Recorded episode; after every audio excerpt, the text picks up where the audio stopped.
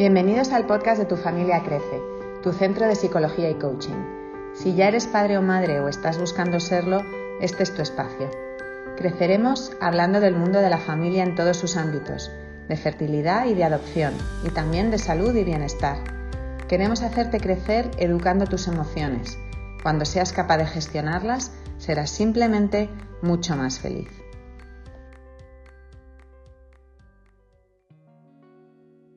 Esta semana viene cargada de emociones intensas, emociones difíciles de digerir, emociones relacionadas con la pérdida.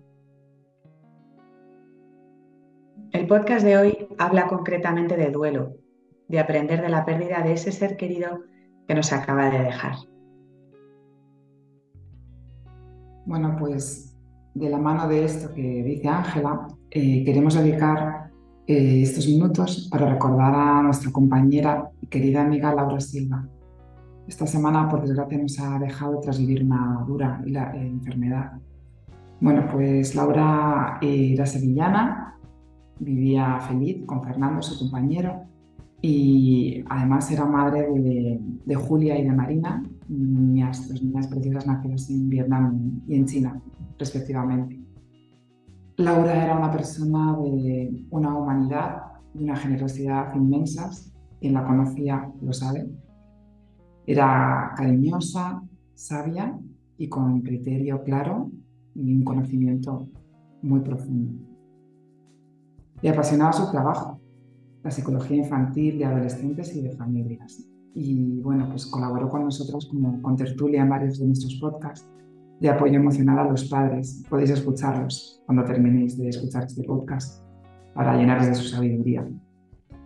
Ella fue un pilar fundamental para muchas familias adoptivas y su implicación en cuanto a la búsqueda de orígenes y de trauma eh, pues, eh, fue fundamental para encajar las piezas del puzzle de vida de muchas personas adoptadas.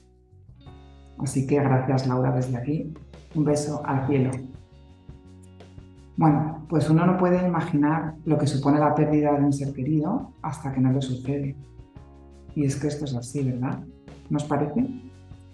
La persona que se va deja un vacío en todo su entorno, ya que esta persona pues eh, fue hija o hijo, hermana, puede ser amigo, fue compañera de trabajo, quizás fue esposa o esposo, madre, padre.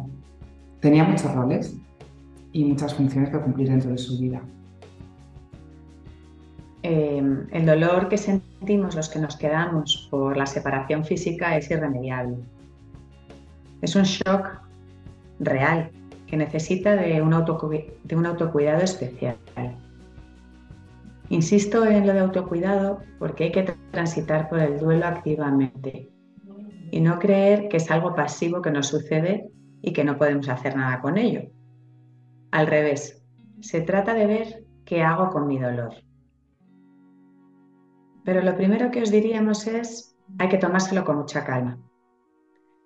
Contrariamente a lo que algunos podáis pensar, pasar por el tanatorio, el crematorio, el cementerio y el funeral son rituales cruciales que nos ayudan a empezar a integrar lo que acaba de suceder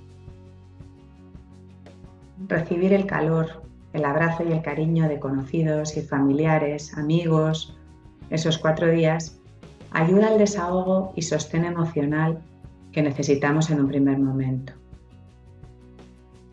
Además, durante esos cuatro días de homenajes, donde están presentes muchos de los que querían a esta persona, ocurren cosas que nos ayudan a elaborar, a darle significado a ese dolor por el que estamos pasando.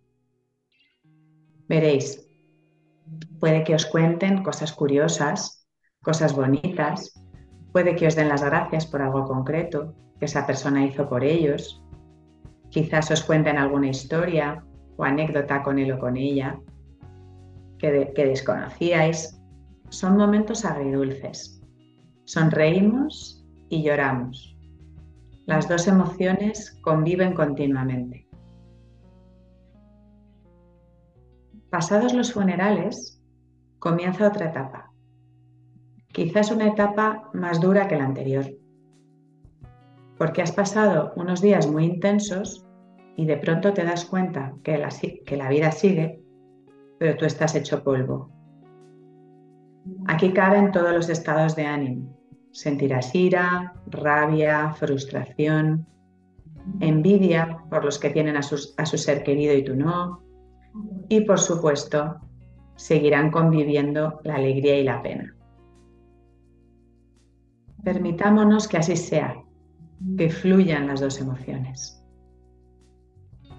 Nuestra cabeza, nuestro corazón, necesita colocar poco a poco a esa persona en otro lugar diferente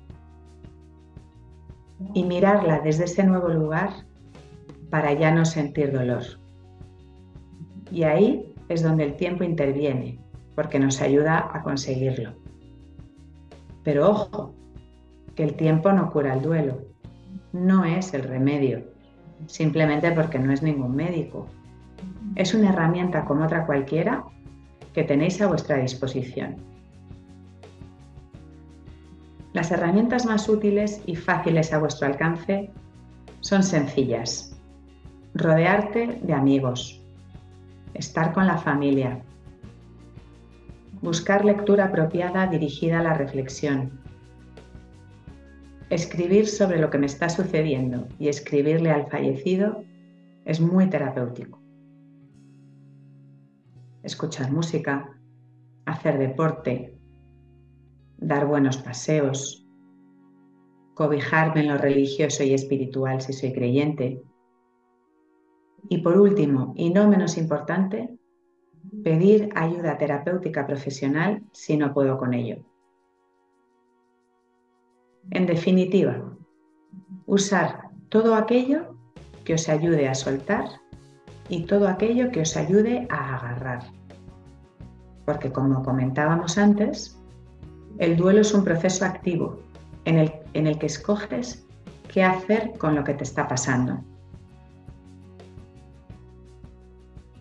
Pasado el tiempo, lograréis colocar a vuestra persona querida en un lugar de serenidad, donde estará muy presente y le sentiréis en muchas cosas cotidianas e incluso le pediréis consejo. Hay incluso quien dice que se puede dialogar con ellos en sueños. Por último, queríamos mencionar que el duelo es un momento donde uno puede aprender de la pérdida. Es un momento de aprendizaje de oportunidades, de nuevos comienzos. Es un momento donde el resto de los miembros de la familia del fallecido se recoloca. Es un momento donde frecuentemente surge el perdón entre varios miembros. Es un momento también de reconocimiento, donde se distribuyen nuevos roles. Como veis, pasan muchas cosas. Unas puertas se abren y otras se cierran. Además, si tuviste alguna rencilla con la persona fallecida, puede ser un buen momento de reconciliarte con ella. Un momento para mirar con más apertura.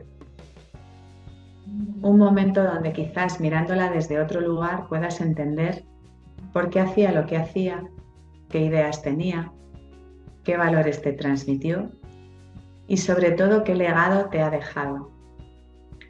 Piensa en lo que te aportó. ¿Qué aprendiste de ella?